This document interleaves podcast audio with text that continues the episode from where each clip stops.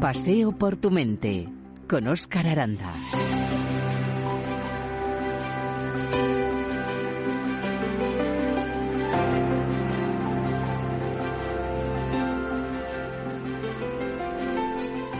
Vivimos inmersos en la cultura de la imagen.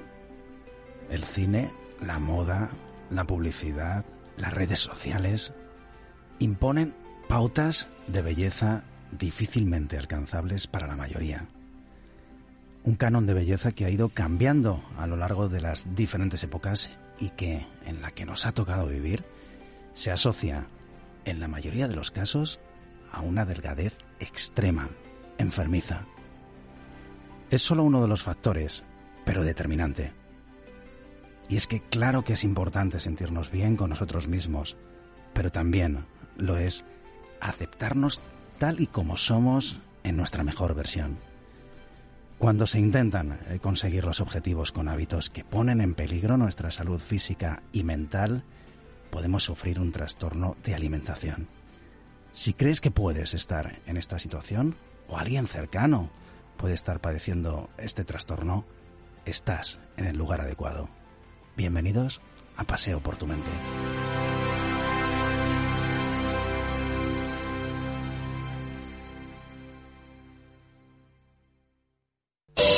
Del baño como si nada hubiera pasado, sin darme cuenta que la enfermedad me ha devorado. Me lavo las manos para limpiar la evidencia, si está bien o está mal ya no me sirve la conciencia. Mi cuerpo sorprendido por un extraño sentimiento que no me deja respirar y controla mi pensamiento. Daña mi mente y hace que el tiempo pase lento, rechazando la comida. Ahora el aire es mi alimento, se siente y se escucha.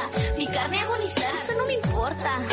Mi deseo es adelgazar, quiero pasado dejar, olvidarlo, dejarlo atrás. Quiero un nuevo cuerpo, otra vida comenzar. Para hablar de los trastornos de la conducta alimentaria, hoy nos acompaña y repite en Paseo por tu mente María Dolores Gómez, decana del Colegio Oficial de la Psicología de Castilla-La Mancha. María Dolores, gracias por acompañarnos de nuevo en un espacio que comenzamos contigo y con el Colegio eh, Oficial de la Psicología de Castilla-La Mancha. Muy buenas. Muy buenas. Bueno, pues hoy nos adentramos, eh, María Dolores, en, un tema que dominas y al que dedicas gran parte de tu trabajo como coordinadora de la Unidad de Trastornos de la Conducta Alimentaria del Hospital de Albacete. Un tema, por desgracia, que imagino que, está causando muchísimos problemas y mucho dolor a, muchos jóvenes. Pues realmente em, sí, es un tema, además, que cada día vamos viendo un pues un repunte y sobre todo lo curioso en este momento en el que nos encontramos de pandemia eh, después del confinamiento eh, hemos encontrado un aumento bastante importante de los casos y de la demanda de la población en este, en este tema. Entonces, bueno, pues eh, lo que nos estamos encontrando es que la, la población, pues sobre todo con miedo a aumentar el peso y con esta cultura de la salud, por así decirlo, en cuanto a lo que es comer bien, comer sano, hacer ejercicio, etcétera, etcétera, pues durante ese periodo de tiempo parece como que las personas hubiesen recibido el mensaje que también se, si sabemos empezó a dar no durante este tiempo. Y entonces pues eh, jóvenes adolescentes de 13 14 16 años sobre todo ese, tipo de población pues em, con esta influencia actual de las redes sociales y de determinados personajes ¿no? de las mismas como youtubers influencers y demás pues han ido haciendo el seguimiento exhaustivo de las indicaciones que, han dado en la red social eh, acerca de la alimentación sana y, de, y del control del peso a través del ejercicio, etcétera, etcétera. Y bueno, nos estamos encontrando con una, con una situación bastante eh, complicada, con un montón de, de derivaciones y de demandas y con eh, jóvenes con, que han perdido muchísimo peso. Y claro, eh, el tema de, lo que es la adolescencia es un factor de, riesgo para los trastornos de la conducta alimentaria, anorexia, bulimia, fundamentalmente. Y entonces, bueno, pues nos estamos encontrando con, con esto que, que comento, pues jóvenes de estas franjas de edad que entraron a saco, ¿no? En este tipo de, de, indicaciones de los youtubers y influencers que nosotros realmente respecto a ese tema estamos muy preocupados, ¿no? Las personas que nos dedicamos a este a este tema y entonces pues eh, bueno pues han venido con pérdidas de, un porcentaje altísimo de peso, pues 10, 15 kilos eh, de peso sobre un peso de jóvenes y entrando en índices de masa corporal muy bajos y con pues pues con todas las características que luego el trastorno de la, de la alimentación tiene ideación muy anoréxica, pensamientos recurrentes sobre el peso, obsesión por la delgadez, obsesión por contar calorías, em, eh, amenorrea, ¿no? es decir, no tener la menstruación, que se elimina, etcétera, etcétera, ¿no? Todo, toda una serie de, características que tiene lo que es la sintomatología de los trastornos de la alimentación, que luego, claro, pues en, esta población que es muy vulnerable, pues en vez de quedar como algo que han hecho así como puntualmente y que ya se deja de hacer y se vuelve un poco la normalidad, tal, pues eh, se introduce desde el punto de vista emocional, cognitivo, eh, psicológico, etcétera, y entonces, bueno, pues nos quedamos eh, enganchados en esto y aparece lo que es una sintomatología grave de tipo anorexia nerviosa, sobre todo. María Dolores, es un tema eh, muy amplio. Hay varios tipos eh, de trastornos de la alimentación, pero eh, como punto de partida, ¿cuándo podemos hablar o cuándo consideráis que se trata de un trastorno de la alimentación? ¿Qué características o qué requisitos se necesitan para catalogarlo pues, como tal? Bueno, existen varios tipos, como decíamos, de trastornos de la conducta alimentaria, que sería la anorexia, la bulimia, trastornos no especificados, ¿no? Entonces, sobre todo, lo que más podemos observar y ver son los trastornos de tipo anorexia y, bulimia. Y entonces, bueno, el, primero, como anorexia, se caracteriza por, el, por la obsesión por la delgadez. Ese sería eh, un pensamiento eh, fundamental y central, ¿no? Que está ahí.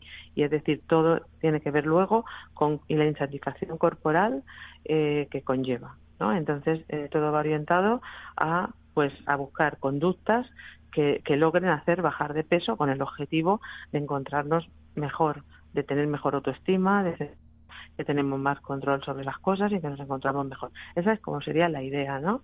Con mucho miedo. Hay un temor muy importante a esa, a esa situación. No es simplemente una cuestión puntual que a veces está en toda la sociedad, ¿no? Porque realmente en toda la sociedad pues está siempre lo que es la idea de bajar peso, de que el modelo estético y el modelo actual es el modelo de la delgadez en la sociedad eso, eso sería más o menos una cuestión como general, pero es cuando realmente se convierte en una idea central de la vida, ¿no?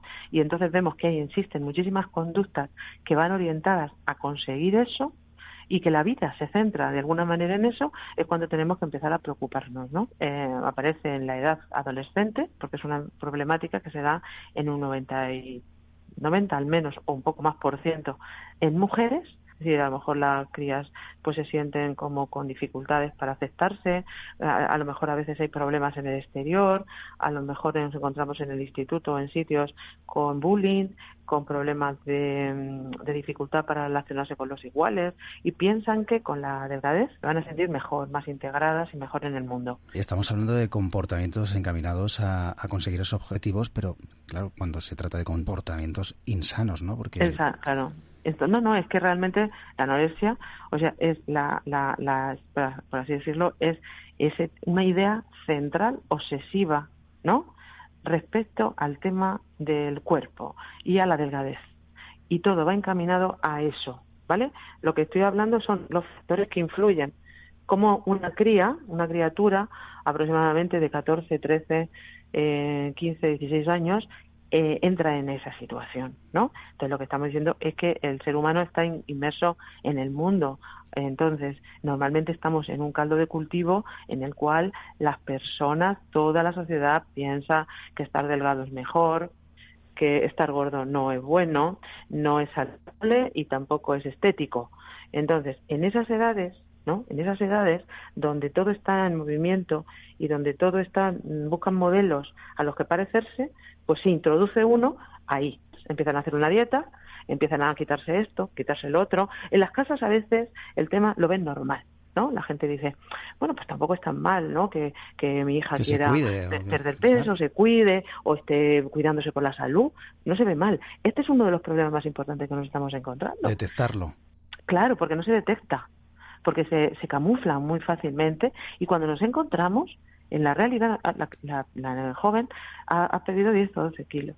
Eso es un porcentaje altísimo de su peso, que va a tener unas repercusiones no solamente físicas, sino psicológicas, en el sentido de que la desnutrición y la pérdida del peso físico produce y tiene unas consecuencias psicológicas porque el cerebro, lo que las personas, yo a veces cuando se lo cuento, lo cuento y lo hablamos con los pacientes, pues em, nadie piensa que el cerebro adelgaza, ¿no? Eso es que el cerebro también va perdiendo su nutrición, ¿no? ¿Y qué ocurre, María Dolores, cuando Pues tenemos tristeza, empieza la tristeza, empieza la irritabilidad, la falta de concentración, aunque antes se concentraban antes, se concentraban más, empieza la, un poco de anedonia, apatía, o sea, una sensación de cansancio, aislamiento. Eh, eso como, como respuestas de, cognitivas, ¿vale? También del dejar de comer. O sea, que tiene consecuencias psicológicas importantes en, en las Muy importantes, exacto. Pero cuando empezamos a recuperar la alimentación, esas eh, respuestas que, que el organismo va dando a nivel cerebral van empezando a mejorar. Entonces, cuando una persona empieza a comer, otra vez normal, empieza a comer variado, empieza a comer todos los alimentos que se necesitan, empieza un poco una, normalización en todo, con mucha dificultad, porque cuando uno entra en esa dinámica, ya salir de ella es muy complicada. Por eso es muy importante prevenir. Pero cuando empieza a alimentarse, empieza a mejorar su estado anímico, empieza a ser, dicen los padres, otra, otra, ya vuelve a ser la misma. Entonces, eh, esos conflictos que pasan en casa, estas dificultades relacionales, el abandono a veces del colegio o del instituto, eh, eh, es, mm, es muy frecuente. Y entonces, es decir, lo que queremos decir es que es un, un problema que afecta, es que es de tipo mental, ¿no? Es un tema del comportamiento, pero que afecta directamente al organismo a nivel físico y que a su vez las consecuencias físicas de ese no comer, de esa, de esa, desnutrición, de esas pérdidas importantísimas del peso y a veces también de conductas, mm, bueno, compensatorias, como por ejemplo, además tienen que hacer un ejercicio físico, tienen que irse a andar, tienen que andar no sé cuánto, tienen que estar de pie, tienen que hacer siempre ejercicio de una manera ansiosa, porque si no me encuentro que no lo hago, me encuentro muy nervioso y muy mal. O también a veces, como en la bulimia, pues también hay a veces mm, esa ausencia de alimentación lo que produce a veces es también pues querer comer mucho, después en una voracidad enorme que a su vez hace que vomites que sería un poco lo que tiene que ver con la anorexia, la vomitar. Vale, bulimia, has mencionado la palabra, ¿qué diferencia hay con la anorexia? Eh, bueno, normalmente el, tema central es el mismo. de alguna manera es perder, eh, es la obsesión por la delgadez, ¿vale? Y es eh, también la insatisfacción corporal, ¿no? uno se siente muy insatisfecho con su propio cuerpo. Quizá la forma de conseguirlo, ¿no? Exactamente. Entonces, para conseguirlo, pues eh, a veces, en vez de hacer la restricción y el ayuno, que es lo que haría la anorexia, eh, lo que hace es, eh, bueno, es el vómito, vómito tras a lo mejor una comida normal o tras atracones. El atracón es la pérdida de control, ¿no? Es la ingesta de un montón, de una cantidad grande de alimentos, normalmente hipercalóricos, que, se toman en un corto espacio de tiempo y entonces luego pues uno se produce el vómito, ¿vale? Los vómitos se producen, pueden producirse mm, desde todas las comidas, ¿vale? O eh, tres veces a la semana o tres veces a la semana, dos días, bastantes días de, la propia semana. Entonces, e, ese vómito y tal, lo que produce es una situación también física, somática muy grave, porque eh, de alguna manera lo que la, al, estar vomitando, eh, para que lo entendamos, no es vomitar el alimento, pero también todas las, diríamos, aquellas sustancias necesarias que el organismo tiene. ¿no? Iones y, un funcionamiento para que el organismo funcione, por ejemplo, para que el corazón, el pulmón, es, eh, todos, los, todos los órganos, ¿no? Tienen que tener un, un, funcionamiento a través de nuestras, de estas sustancias que nuestro organismo pues tiene, ¿no? Que, que, desaparecen también y que se vomitan también con el con el con el alimentos ese que quieres expulsar. A su vez, pues hay deterioro del esófago, eh, pues hay erosiones en la garganta, porque el, el, ácido, que es volver de nuevo, todo el alimento que tiene que estar en el estómago, vuelve de nuevo y se sale. Si eso es una repetición cinco veces al día o, por lo menos eh, tres veces y todos los días de la semana o depende, pues lógicamente pues se va haciendo una erosión también placa bucal, ¿no? Se producen pues caries, erosiones en la dentadura y, una situación general que puede producir pues desmayos eh, y puede producir incluso pues, problemas cardíacos importantes, síncopes y demás, porque el organismo está en un estado muy muy muy negativo. También se, en este tipo de, de trastornos la bulimia pues utiliza laxantes, diuréticos etcétera, etcétera, ¿no? Ese tipo también de productos que también alteran el funcionamiento físico del organismo y tienen unas repercusiones muy graves, ¿no? Muy graves. La idea es intervenir precozmente para que puedan los, las personas, em, bueno, mm, no, no demorarse en el tiempo y no y no, y no y no continuar o bien perdiendo peso o bien intentando esas conductas purgativas que son difíciles de erradicar. Comprendo que le temas al espejo. Lo miro de reojo igual que vos. Que esto no es lo suficientemente firme y curvo. Y esto aún no está del todo plano. Para alguien que sufre este problema es difícil, eh, alguien que no lo sufre, me refiero, es difícil comprender cómo alguien con un peso muy por debajo de lo que se considera un peso normal se vea con sobrepeso, pero ¿qué está ocurriendo en la mente de una persona que lo padece? ¿Cómo es posible que alguien que se mira en un espejo vea algo tan distorsionado y tan alejado de la realidad? Por una parte, nosotros percibimos la situación mm, nuestra propia corporal, y la sentimos, la percibimos y la sentimos. Entonces, uno tiene que ver más con la percepción y con lo cognitivo también, y otro tiene que ver más con lo em, emocional, cómo nosotros nos sentimos con nuestro cuerpo. Y aunque no sea, nosotros no nos sentimos bien y nos sentimos gordas, ¿vale? O sea, son dos mm, percepciones y desde ámbitos distintos, desde lo emocional, desde lo cognitivo. En el caso de los adolescentes, porque estamos centrándonos, ya, has hablado de porcentajes, María Dolores, los padres, ¿a qué mm, señales eh, debemos estar muy atentos para, para intentar prevenir y para que esto no ocurra? que los móviles se tienen que utilizar poco y saber muy bien qué se están utilizando. Hay páginas pro anorexia, hay páginas, hay páginas pro comida sana, hay páginas sobre hacer ejercicio físico. Nuestros hijos se meten en eso y no sabemos ni siquiera lo que están haciendo y, las influencias que nos están dando. Eso es fundamental. Y a partir de ese momento, si empiezan entonces, quiero bajar un poquito de peso, pues pongamos la oída, el oído. Pero, hija, vamos a hablar eh, el tema eh, quiero ser vegetariana. Bueno, pues si quieres ser vegetariana, pues a lo mejor más tarde, no ahora. Eh, quiero, mm, eh, por ejemplo, me veo mal o me meto en mi habitación y no sé muy bien, mi estado de ánimo. Mm, por ejemplo, ya dejo de comer un poco de chocolate. Ahora ya no como más magdalenas ponían. Ahora busco un poco la tostada, pero solo con un poquito los bocadillos más pequeños, evito grasas, evito embutidos. O sea, se van evitando una serie de tipos de alimentos. Empiezo a hacer más ejercicio empiezo a hacer una serie de cosas que tal, empiezo a bajar peso, o sea, he cambiado de talla. Bueno, estar muy atentos a todas esas cosas. O sea, hay que estar atentos, porque mm, de alguna manera eh, se camuflan en la normalización y entonces es muy complicado. Entonces, los padres, pues, de alguna manera, pues, tenemos que estar como muchas veces madre, padre hacen dieta entonces, las madres nos vienen y hijos, es verdad, es así, con, hemos hecho dieta, que estamos juntos, que vamos en el mismo camino, nos hemos quitado todos los alimentos, todos estamos convencidos que la alimentación sana es mejor. ¿Cómo vas a detectar eso?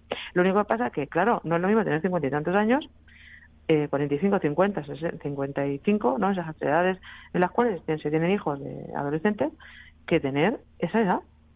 Parece increíble, María Dolores, lo has comentado. Existen páginas y perfiles en redes sociales que animan y enseñan técnicas para provocar el vómito, por ejemplo, para conseguir una delgadez extrema o incluso para autolesionarse. Exactamente. Lo he podido comprobar yo mismo. ¿Qué hacer cuando vemos algo así? ¿Se puede hacer algo? Lo primero que lo primero que hay que hacer es saber que existen. O sea, es que eh, nosotros muchas veces así en general y los padres les hablamos de esto, les enseñamos las páginas para que las conozcan, se quedan alucinados absolutamente, incluso profesionales o profesorado, hay que conocerlo, lo primero. Y lo segundo es que una de las indicaciones básicas que tienen ese tipo de páginas es hazlo para que nadie se entere. Trucos para que hacer esto que estás haciendo, pero que nadie, tus padres no se enteren.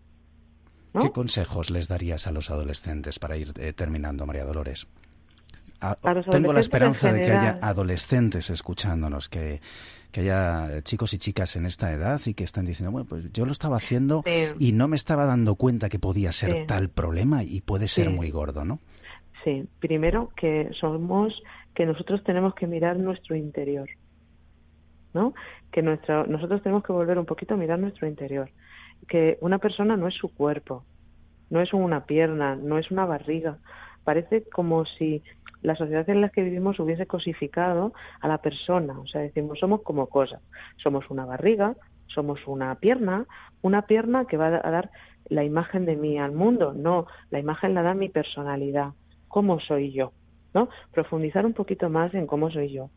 Si al final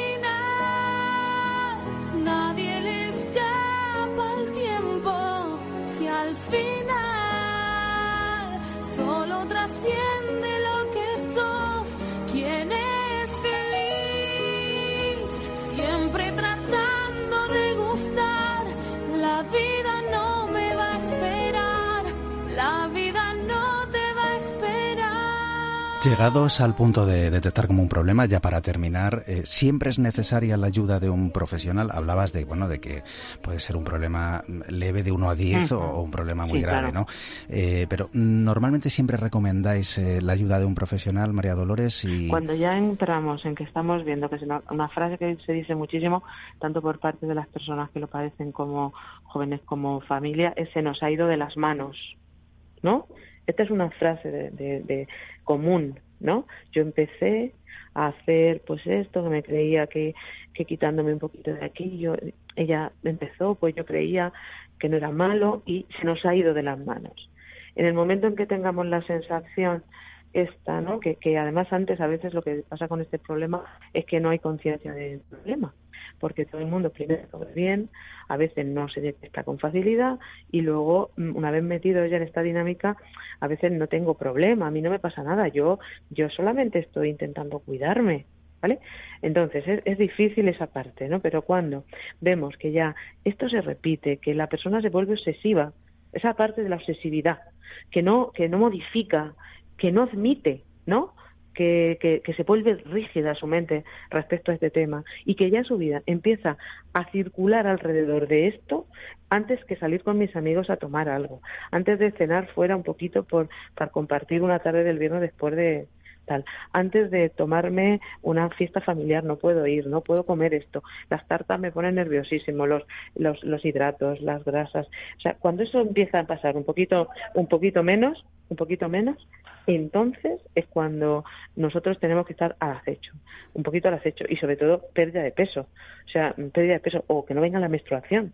O sea, todo eso son factores ya que ya estamos entrando en problema, porque para que la menstruación se vaya en una adolescente chica es que ha tenido que haber una serie de meses previos con una importante restricción alimentaria, aunque aparentemente no se notara. Entonces ya el organismo hace un, como por así decir, se protege. Balancea, dice, uy, no está entrando a mi despensa, ¿no? Yo digo, alimento, luego tengo que utilizar, me estoy comiendo a mí mismo. De alguna manera no me está entrando toda la energía que yo necesito. Luego tengo que parar porque hay ciertas cosas que son menos importantes, ¿no? Para, para sobrevivir. O sea, el organismo empieza a sobrevivir, por así decirlo. Y entonces eso lleva a una sintomatología, ojeras, palidez, pérdida de peso, la talla, que ha bajado de una talla, eh, ideas sobre el alimento. Esos son síntomas ya de la vida cotidiana que los vamos a notar si estamos atentos. El mensaje positivo con el que queremos eh, terminar, eh, María Dolores, pues es que, llegados a este punto se, puede solucionar, tiene solución. No dejemos eso mucho tiempo, porque a veces van al médico de atención primaria, que es donde tienen que ir, consultar, ver cómo están las cosas, pero allí, eh, si en poco tiempo no se resuelve, pues habrá que pedir ayuda especializada y normalmente en, sitios especializados, porque mm, esto tiene muchas aristas y entonces cualquier indicación y recomendación que se haga sin tener en cuenta todos los factores psicológicos, em, físicos, sociales, de todos los ámbitos, eh, de dietéticos, psiquiátricos, en fin, todo lo que haya, si no se ve todo, todo en conjunto, eh, normas nuevas para el alimento, no, no se avanza. Entonces es necesario entrar a, a, resolverlo antes de que se complique y, y, pedir ayuda, pedir ayuda para, para, para introducir inmediatamente la alimentación, para empezar a trabajar con esto, porque ese es el primer camino. Y ese camino a veces es difícil porque se necesita la unión de lo médico, de la alimentación y de lo psicológico, ¿no? Se necesita todo junto. Entonces, eh, positivo es que si intervenimos pronto y somos críticos y estamos atentos, pues podemos evitar este tipo de trastornos y sobre todo estar atentos. Atentos, eh, hablar, compartir, no dejar que las cosas eh, se enquisten y, bueno, que, la gente entienda que, que, vivimos una sociedad que tiene unas características y que tenemos que estar atentos a eso para que eso no, eh, con una buena educación, una fortaleza desde la primera infancia, ¿no? Haciendo hincapié sobre todo en los aspectos internos, ¿no? De desarrollo de sus aspectos sanos, de, sanos en el sentido psicológico, de sus fortalezas, de sus debilidades, haciéndoles aceptar que el fracaso no, no hacer algo no es malo, no saberlo hacer, que no hay que aspirar al perfeccionismo absoluto, que un ser humano tiene debilidades, que no se tiene que ser perfecto, ¿no? Aceptarse así a uno como es todos esos son aspectos psicológicos que van a fortalecer a la persona para poder ser críticos en la edad más compleja, como puede ser la adolescencia, y no entrar en este tipo de problemas. María Dolores, te agradecemos una vez más eh, que compartas algunos de tus muchos conocimientos con este espacio. Estoy convencido de que les serán muy útiles a muchísimas personas que nos están escuchando. Gracias una vez más, eh, María Dolores, a ti y a todo el Colegio Oficial de la Psicología de Castilla-La Mancha. Muchísimas gracias a vosotros por interesados por estos temas y aquí estamos para, para también pues para difundir y poder ayudar a la población y a las personas para evitar sufrimientos a veces innecesarios si se, si se atienden pronto. Muchísimas gracias, María Dolores. Muchísimas gracias.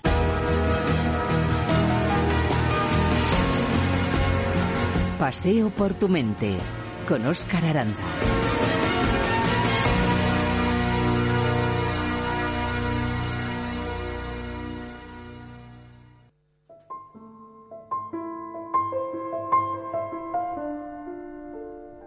Trastornos eh, de alimentación eh, ya hemos visto que tienen eh, mucha culpa las pantallas. De la adicción a ellas hablaremos en el próximo paseo por tu mente. Hoy, en la realización y control estuvo Merche Cerviño.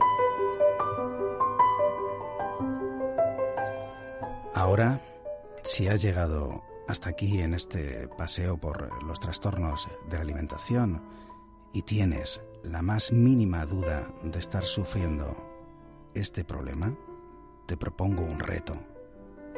Sé valiente y escucha esta canción de Porta hasta el final. Sé que te dolerá, pero recoge y aplica cada uno de sus consejos. Sé valiente. Como siempre, ha sido un placer. Gracias, paseantes. Joder, estoy súper gorda. Tía, pero ¿qué tal con tu físico si tú nunca te habías rayado por eso? Coño, mírame. Bueno, mira, da igual. Tú no lo entiendes. ¿Pero qué estás haciendo? Mírate al espejo y dime si el ojo te engaña. Es un espejismo tan solo el que te hará daño. Mira tu reflejo en el agua cuando te bañas. Mira tu peso en la al cabo de un año. Mírate al espejo y dime si el ojo te engaña. Es un espejismo tan solo el que te hará daño. Mira tu reflejo en el agua cuando te bañas. Mira tu peso en la báscula al cabo de un año. Gorda Sé que te hace daño, pero es que la solución no es encerrarse en el baño. Yo sé lo que piensas cuando observas tu reflejo, pero tu enemigo son las personas, no el espejo. Ese complejo es el objeto de burla. Meterse los dedos en la garganta no sirve de ayuda. Si te hacen daño los demás, porque tú también te lo haces. Es darle la razón a los más tontos de la clase. Son espejismos, fuera del realismo. Lucha por quererte a ti mismo o caerás en el abismo. Eres el hazme reír cuando sales de fiesta. La gente te observa por la calle y eso te molesta. Sientes vergüenza y al probarte vestidos te rayas. Harta de tener que pedir otra talla. En la playa no expones tu cuerpo porque te deprimes. Tiras la toalla al ver esos cuerpos de cine. Quieres perder peso a cualquier precio. Se oyen las arcadas por el hueco de la puerta si están en silencio. Tu madre se preocupa y a ti te da igual. Sientes que van decadencia tu paciencia para adelgazar. No puedes parar de vomitar. Te sientes guapa. Ves en las revistas los cuerpos que quieres y te atrapan, pero no eres tú. Es solo lo que quieres ser para que los demás muestren un poco más de interés en ti. Pero es que la sociedad es así, es triste. No confíes en tu reflejo ni en lo que viste. Acomplejada, lo veo en tu mirada. Quererlo todo, todo sin tener que hacer nada. Buscas una forma fácil. Dentro de ese cuerpo se esconde un corazón lo sufre y el que no lo siente, pero el ojo crea un espejismo que te miente. Mírate al espejo y dime si el ojo te engaña. Es un espejismo tan solo el que te hará daño.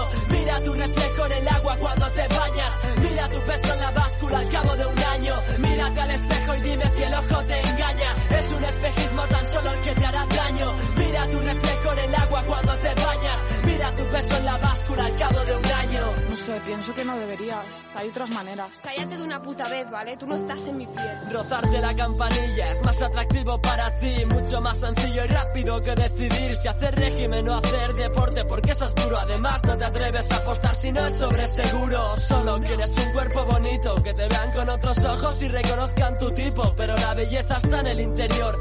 Aunque no te satisface que te digan que como persona eres mejor, te valoras poco y tu autoestima roza el suelo. La moda es el señuelo y tú el pez que muerde el anzuelo. La imagen no lo es todo para todos. Existen otros métodos para adelgazar, existen otros modos. Tienes un apodo que no nombran cuando estás presente. Haces como que no te importa lo que comenten, pero quieres demostrar algo que no deberías. Pero entiendo tu impotencia tan solo al ser una cría. Los chicos te rechazan porque no eres guapa.